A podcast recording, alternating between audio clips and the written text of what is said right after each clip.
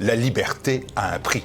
Il y a dix ans été créé TV Liberté. Les défis ont été relevés avec succès. TVL contre vents et marées, insultes et censures a joué pleinement son rôle, assurer la liberté de l'information en France. Dans le même temps, les Français continuent de fuir la presse conformiste, servile, prête à tous les renoncements. Et pourtant, en 2022, cette presse-là, ce parti des médias s'est arrogé la somme de 1 milliard d'euros d'aide publique du gouvernement. Cette somme astronomique, prise dans nos poches par l'État, est encore en deçà de la réalité. Les spécialistes parlent plutôt de 2 milliards d'euros par an. Et sur ces 2 milliards, TVL, une réussite avérée de la presse audiovisuelle depuis 10 ans, a touché très exactement 0 euros. Zéro. La liberté a un prix, car nous avons appris que celle-ci est incompatible avec les aides de l'État qui veut tout contrôler. La liberté a un prix, celui de votre engagement, à nos côtés, celui de votre participation en qualité de donateur.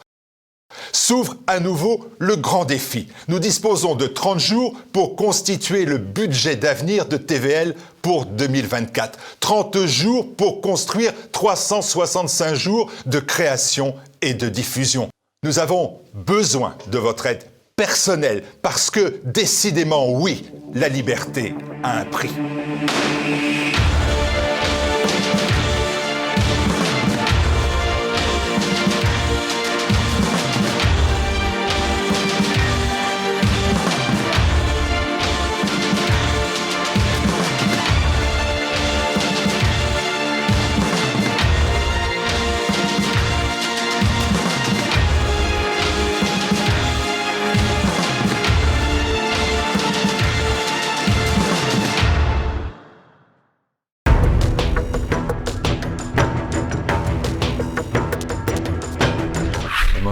Kragel. Bonjour monsieur. Bonjour Martial. Vous êtes un spécialiste d'ufologie, c'est une discipline, je le rappelle, qui consiste à recueillir les données se rapportant au phénomène des objets volants non identifiés. Et vous êtes un, minutieux enquêteur sur les ovnis depuis très nombreuses années et vous publiez un nouvel ouvrage, OVNI, les rencontres qui défient le FBI et le Pentagone, c'est chez Max Milo et c'est en vente sur le site tvl.fr à la rubrique boutique. Est-ce une passion euh, ancienne d'ailleurs ou, tardive? Cette recherche Parce que votre vie professionnelle vous a mené plutôt vers, la musique, la radio, les CD, les, objets bien identifiés Absolument. Euh, c'est l'histoire de toute une vie. C'est l'histoire de toute une vie parce que je suis fils de colonel et mon papa euh, avait coutume d'organiser des dîners avec des amis pilotes. Et ça se passait sur la nappe blanche des dimanches. Et j'ai tendance à dire toujours que lorsque la chair était goûtue et que visiblement peut-être que le vin euh, poussait aux confidences, euh, ses amis pilotes racontaient des choses absolument incroyables. Ils disaient avoir croisé certaines fois euh, dans leur couloir de vol des objets à la célérité absolument inédite. Je, me souviens d'un cas au-dessus du Var, notamment, où, un ami disait qu'il était absolument déconcerté parce qu'il avait vu un objet plat, métallique, donc vraiment en forme de soucoupe qui était venu euh, euh, vers lui, avait tourné autour des ailes de son avion et avait disparu. Voilà. Alors e, effectivement, les discours de, ses amis militaires euh, pour l'enfant que j'étais étaient un peu ennuyeux parce qu'on parlait de l'Algérie, de l'Indochine, mais lorsque lorsque il parlait de ces rencontres euh, euh, célestes absolument étonnantes, pour l'enfant que j'étais, c'était vraiment une porte vers un ailleurs et et, c'est une porte que qui m'a offert une échappée buissonnière que, voilà que j'ai menée et que je mène encore avec gourmandise, vraiment. Alors, vous menez, je l'ai dit, des enquêtes minutieuses sur ces phénomènes. Vous avez écrit de, nombreux livres. Là, c'est le troisième. C'est le, le, quatrième ouvrage, en fait. Et le troisième d'une trilogie. Et c'est le troisième d'une trilogie dont le postulat euh, est de, d'essayer de présenter, en fait, une vue panoramique peut-être la plus, euh, euh, la plus exhaustive, disons, euh, de, de, de, ce dossier très étrange, protéiforme, hein, euh, que représentent les ovnis. Et je, et, et je me réfère toujours à l'acronyme de base, c'est-à-dire euh, on parle d'objets volants non identifiés. J'évite toujours un peu le glissement sémantique hein, qui, qui tend le flanc un peu au rire et à la galéjade. Donc, voilà. Vous avez beaucoup parlé des, des, ovnis. Alors là, vous êtes rattrapé, on va le voir pourquoi. On va voir pourquoi. Vous êtes rattrapé par la presse. Regardez le monde diplomatique. OVNI, bientôt euh, la vérité. Le Figaro magazine de cette fin de semaine. OVNI, ces nouveaux phénomènes inexpliqués.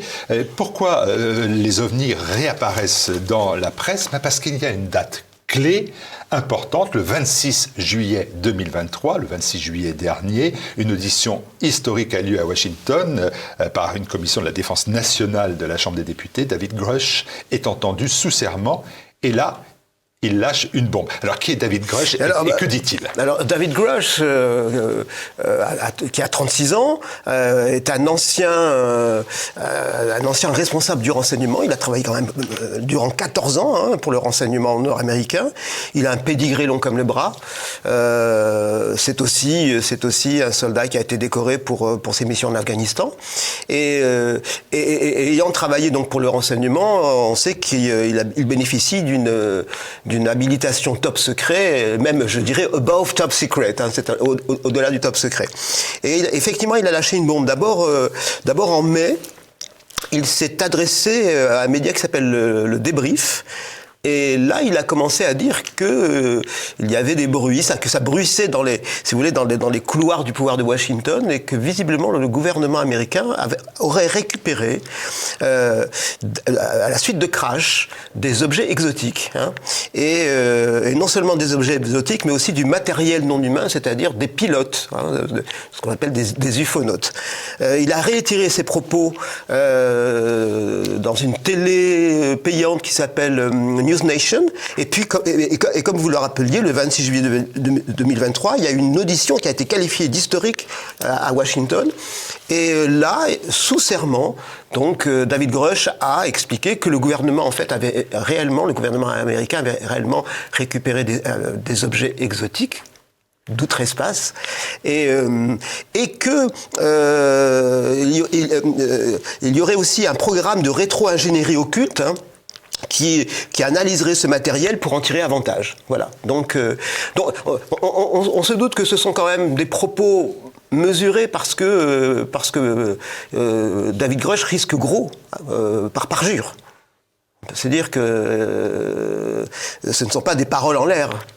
Alors, quand il y a cette déclaration qui est faite, il, il, le fait en compagnie de Ryan Graves et David Fravor, qui sont deux anciens pilotes Absolument. de chasse, mmh. venus faire euh, eux aussi part de, de, leurs troublantes observations. David Fravor, c'est très intéressant parce que David Fravor est la, perso euh, est la personne qui a, qui a traqué un ovni qui, euh, en forme de tic-tac. Hein. Euh, ça s'est passé, ça s'est passé en novembre 2004 au large de San Diego, sur la côte californienne, et euh, les, les pilotes assermentés à l'époque ont pu réalisé une vidéo qui a été authentifiée par le Pentagone et qui a été analysée. Et la signature, la signature de cette vidéo nous laisse absolument pantois parce que l'objet a réalisé des, accélérations euh, suprasoniques, je dirais, avec une célérité absolument inédite. Euh, et, et l'objet a même plongé euh, dans la mer ensuite. L'objet a joué avec, le, les F-18 Hornet hein, que, pilotait David Fravor. Et David Fravor raconte d'ailleurs, euh, il, était absolument sidéré parce que il, euh, disait qu'il avait l'impression que l'objet lisait dans ses pensées hein, et devançait ses intentions parce qu'à un moment donné à un moment donné ils, euh, ils ont eu un, message de l'opérateur euh, de bord de, du Nimitz qui est euh, le, grand sous-marin à propulsion nucléaire américain et l'opérateur de, de, de, bord leur a dit écoutez euh, maintenant il faut vous rendre à Cap Point Cap Point en, jar, en jargon militaire c'est le lieu de rendez-vous. Donc David Fravor et son ailier Jim Slade ont commencé à se rendre vers Cap Point et à ce moment-là les a rappelés en leur, disant écoutez, les, gars, vous n'allez pas le croire, mais l'objet est déjà à 60 km, il est déjà là-bas.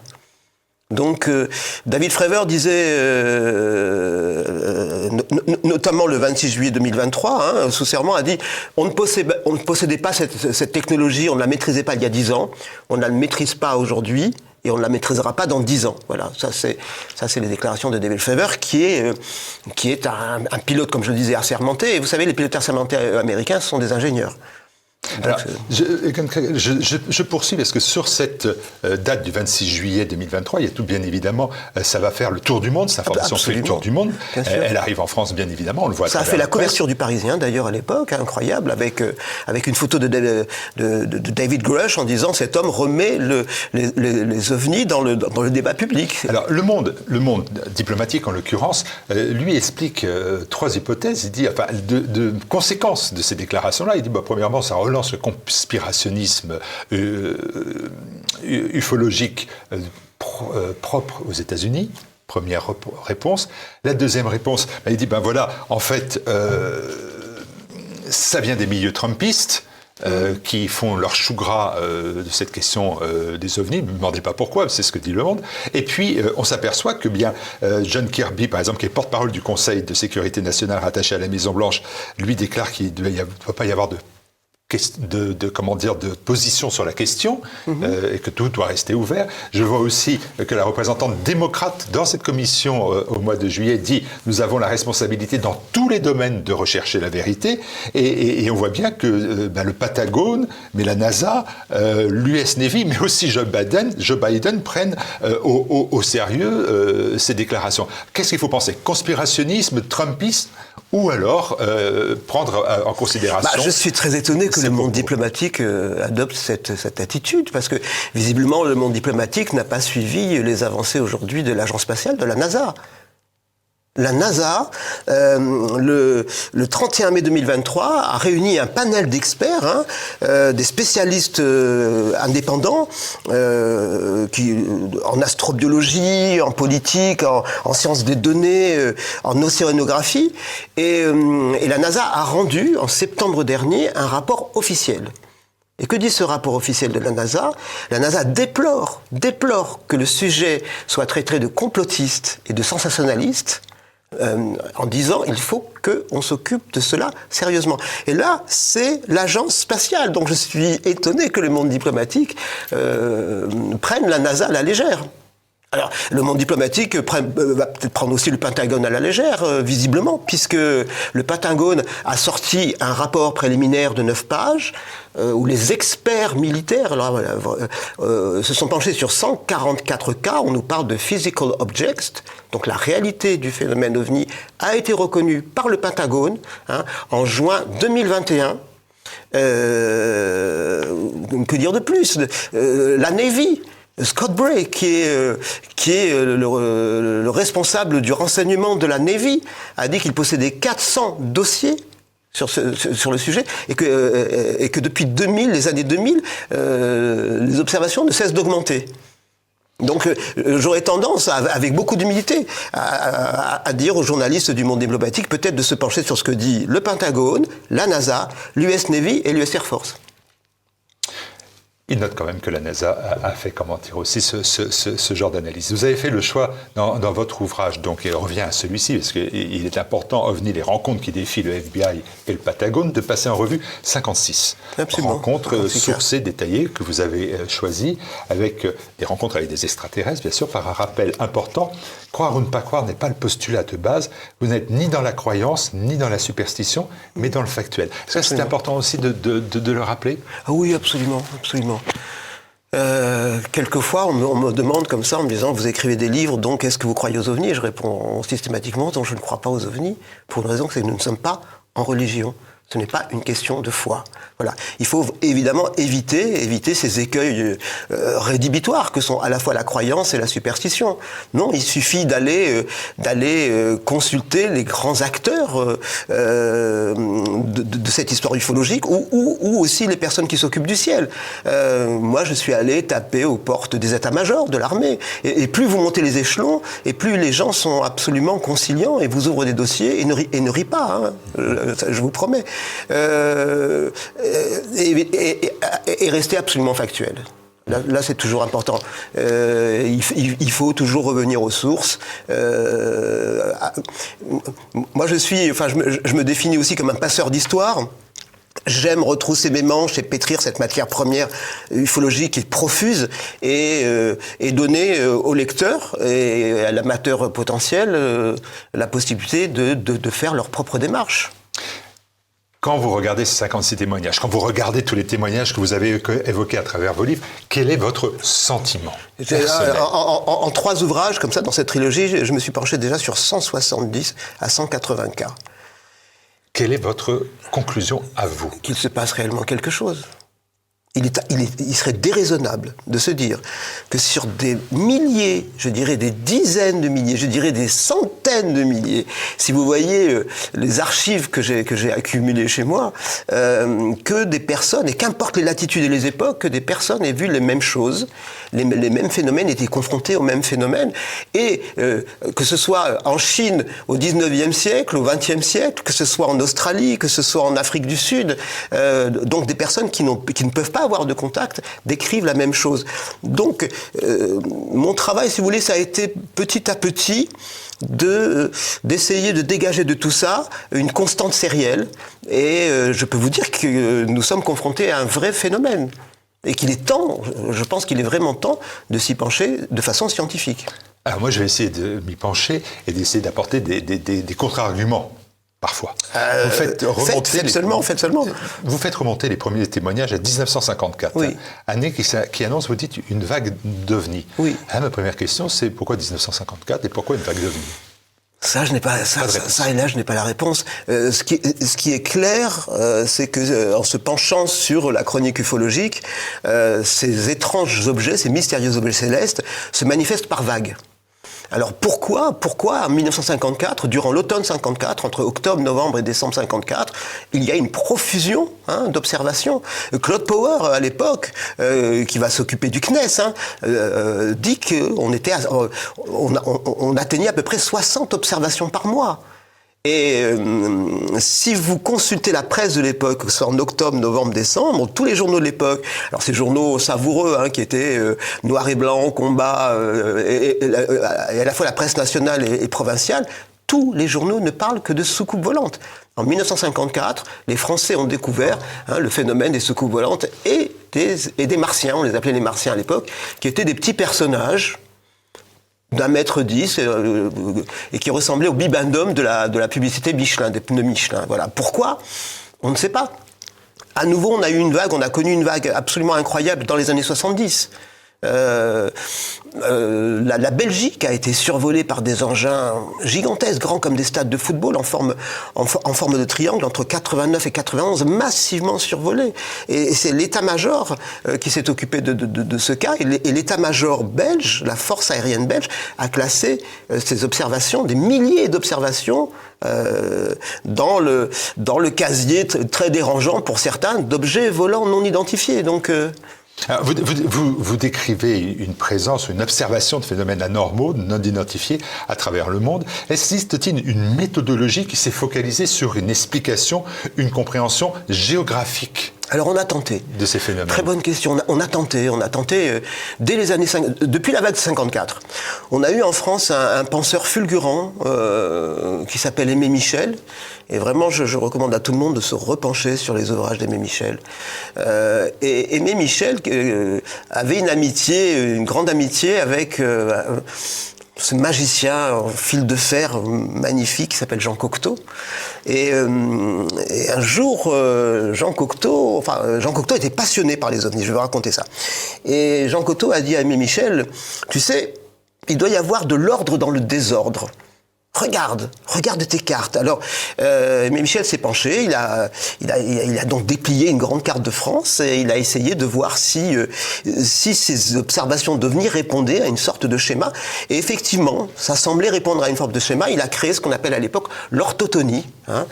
Euh, et ça a été une une explication qui a fait le tour du monde à l'époque, hein, mais euh, qui a été, euh, dès les années 70, mise à mal par Jacques Vallée. Jacques Vallée, qui est un de nos grands, un de nos ufologues, qui est un personnage fantastique. Jacques Vallée c'est, est à l'origine de la création d'Internet. Et si vous avez vu Rencontre du troisième team de Spielberg, c'est Jacques Vallée qui a créé la grille, la première grille d'analyse du phénomène, rencontre du premier type, rencontre du second type, rencontre du troisième type. Et euh, à l'époque, il avait sorti euh, donc un livre avec euh, Alan Hynek, et, et c'est un jeune cinéaste qui s'appelait Spielberg qui est tombé sur ce livre et qui a été fasciné et qui a fait un film. Et rencontre du troisième type, dans, dans, le film Rencontre du troisième type, vous avez un, un, un astrophysicien français incarné par François Truffaut, et c'est Jacques Vallée.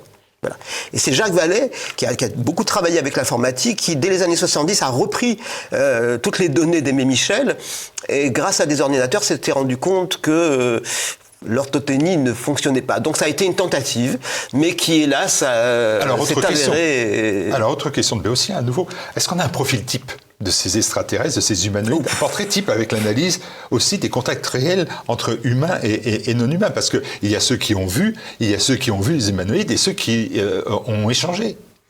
Alors, j'ai tendance. C'est pas Mars Attack. C'est pas Mars Attack. Non, c'est pas Mars Attack. D'autres références. Euh, euh, j'ai tendance à dire, alors après avoir euh, écumé bien bien des dossiers, j'ai tendance moi à parler d'une giboulée d'êtres baroques, hein, où c'est brou, tant de mystères.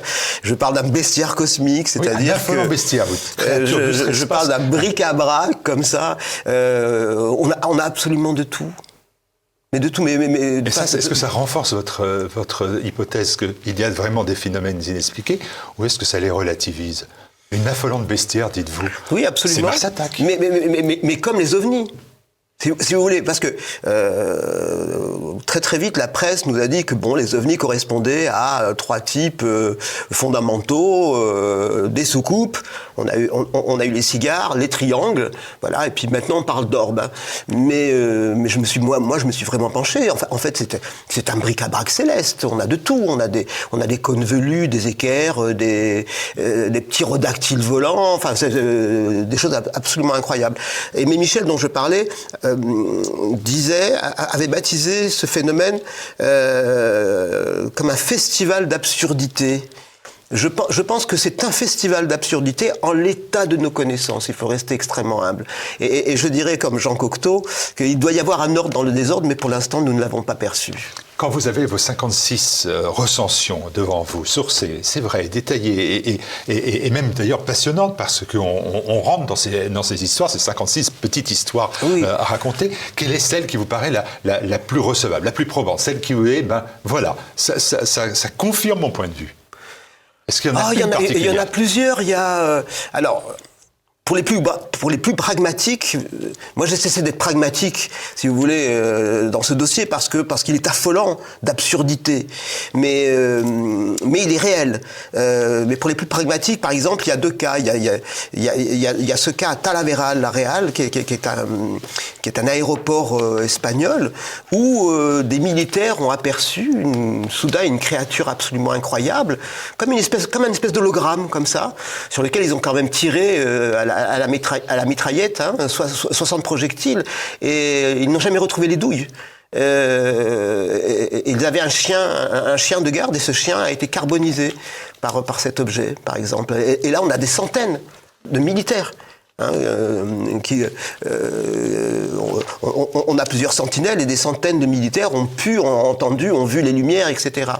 Un, autre cas qui est le, cas de Robert Good dont je parle, qui est, ce policier euh, américain qui s'est fait mordre par un, alligator un matin. Il avait attrapé un alligator pour le montrer à son fils. Il l'avait bâillonné, enfermé dans son garage, et le matin, il a voulu relâcher le saurien. Et le saurien s'est retourné, lui a mordu la main, il lui a pratiquement sectionné son index. Et euh, Robert Good n'avait pas le temps hein, de, se, vraiment de se soigner, un bandage sommaire, très vite maculé de sang, et il est allé travailler. Et euh, avec, un, avec un de ses collègues euh, policiers, et soudain ils sont tombés de façon absolument inattendue sur un énorme objet qui les a survolés, qui a émis, un rayon mauve sur la voiture. Et, bah écoutez, Martial, vous n'allez peut-être pas le croire, mais, mais ce policier, lorsqu'il a enlevé son bandage, après avoir été hein, euh, euh, couvert par ce rayon mauve, euh, il n'y avait plus aucune trace de blessure, alors que l'index était pratiquement sectionné. Et là, et là, là, on a l'enquête du Pentagone, l'enquête du FBI euh, et qui sont comme des poules face à un entonnoir en disant on ne peut pas du tout expliquer. Ces policiers sont des gens extrêmement fiables, ils ne mentent pas, mais c'est inexplicable. Charles Jégu dans Figaro Magazine conclut son article par euh, une référence aux, mémoires de Barack Obama. Dans ses mémoires, euh, l'ancien mm. président américain raconte qu'il n'avait qu'une seule question poser aux militaires et aux services secrets quand il prit ses fonctions en 2008. Alors, est-ce qu'ils existent Et Charles Jégu conclut à ce jour, personne ne lui a encore répondu par l'affirmative, ou alors il sait se taire, comme tous ceux qui savent. Oui, et, la même chose, vous savez, avec Bill Clinton. Euh, dans ses mémoires euh, officielles, Bill Clinton raconte que, enfin, le biographe de Bill Clinton, qui raconte que lorsque, lorsque Clinton a, a été élu président, il a demandé deux dossiers. Le dossier de l'assassinat de John Kennedy et euh, le dossier des ovnis. Et on lui a répondu, Monsieur le Président, vous, vous, ne possédez pas le need to know, le besoin de savoir, et ces dossiers lui ont été refusés. Une hypothèse, la dernière, que donne le monde diplomatique, il dit que euh, cette, existence d'objets volants non identifiés peut cacher en fait euh, des, des guerres, entre la Chine et les États-Unis, mmh. des nouveaux drones, euh, etc. Est-ce que vous pensez que les États-Unis auraient intérêt aussi à, faire cacher, à cacher des nouvelles armes en, indiquant qu'il y a un, renouvellement des, ovnis? Est-ce que ça aussi c'est une hypothèse Tout que relève la, presse, toute la presse d'ailleurs? Alors euh, euh, effectivement, je, je, trouve ça extrêmement intéressant parce que lorsqu'on essaie de, de, de définir la nature intrinsèque de ces objets aujourd'hui, euh, euh, nous ne jonglons qu'avec des hypothèses. Hein. Première hypothèse, c'est peut-être, comme je le disais, c'est peut-être euh, exogène, ça vient peut-être d'autres espaces. Seconde hypothèse, c'est peut-être interdimensionnel. Aujourd'hui, la mécanique quantique nous dit que on ne vivrait pas dans un univers, mais un multivers de, visiblement de 11 dimensions. Peut-être que certaines formes de vie, d'énergie sont capables de traverser, de passer d'une brane à l'autre. troisième hypothèse, est-ce que c'est une technologie maîtrisée par un belligérant? Hein, euh, terrestre aujourd'hui, est-ce que ce serait la Chine, la Russie? Visiblement, le Pentagone renacle un peu là-dessus. Hein, c'est-à-dire que est-ce que ce serait les États-Unis qui, euh, euh, qui selon ce qu'on appelle les, black projects, hein, ces projets noirs, euh, euh, construiraient aujourd'hui ou euh, auraient la possibilité de, de, concevoir des objets absolument incroyables. Qui sait, mais je pense que c'est peu probable, vraiment, peu probable. Mais qui sait? Je, crois qu'il faut rester dans l'ouvert, ne rien refuser euh, et, ne pas bouder son plaisir en se disant que peut-être demain ou après-demain on, aura des questions. En tout cas, ce que, je pense que ce qui est seul à parler dans le désert, ça c'est vrai. Oh, des documents déclassifiés apportent la preuve ou des preuves que votre recherche est une recherche recevable. Oui, oui, tout à fait, tout à fait. Elle est, plus, que recevable, puisqu'aujourd'hui, comme je vous dis, c'est l'état-major nord-américain, ce sont les experts militaires nord-américains, c'est la NASA, euh, c'est l'Air Force, c'est la Navy euh, qui, se penche dessus et qui alarme.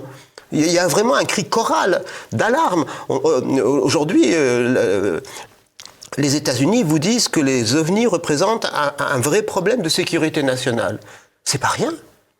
C'est pas euh, c'est pas des calembredaines, hein, c'est pas euh, c'est pas un ramassis de sornettes. Donc euh, non non c'est un c'est un problème de sécurité nationale. Donc donc donc un problème absolument majeur majeur. OVNI, les rencontres qui défient le FBI et le Patagone, il faut se faire un avis. Et pour se faire un avis, ben, il suffit de lire euh, vos, livres. Et le dernier en, date, voilà, on va pas trancher, c'est pas moi qui vais le faire. En tout état de cause, on vous a écouté, on vous a donné la parole. Et, je pense qu'on peut creuser cette question. Euh. L'essentiel, je pense, c'est de se pencher. D'abord, si je peux me permettre, c'est de garder sa capacité d'étonnement intacte. Parce que je pense que l'étonnement est toujours le premier pas de toute démarche scientifique. Ensuite, de se pencher sur les dossiers. On a des milliers, des milliers, des milliers de documents déclassifiés du FBI, de la CIA, de l'Air Force, euh, euh, se pencher sur.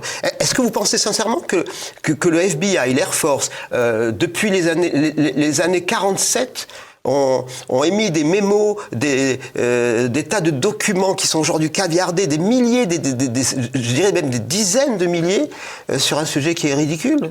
Euh, et puis, et puis à chacun de lire ses histoires. Ce sont vraiment des histoires à pas trop lire la nuit parce qu'elles sont un peu inquiétantes parfois, mais pour les amateurs de frissons, mais euh, et d'en tirer ses propres conclusions. Je n'ai, euh, je, ne suis pas là pour affirmer quoi que ce soit. Je n'ai ni la prétention et j'ai l'humilité hein, de, juste d'ouvrir ce dossier et de le présenter à chacun et de dire à tout le monde, mais à vous de tirer vos propres conclusions. Mais je pense que quand on plonge dans ces dossiers, je le pense vraiment, on n'en sort pas indemne. Un enquêteur, Egon Kregel, et cet ouvrage est publié chez Max Milo et vous l'avez en vente sur le site tvl.fr, rubrique boutique. Merci monsieur. Merci à vous.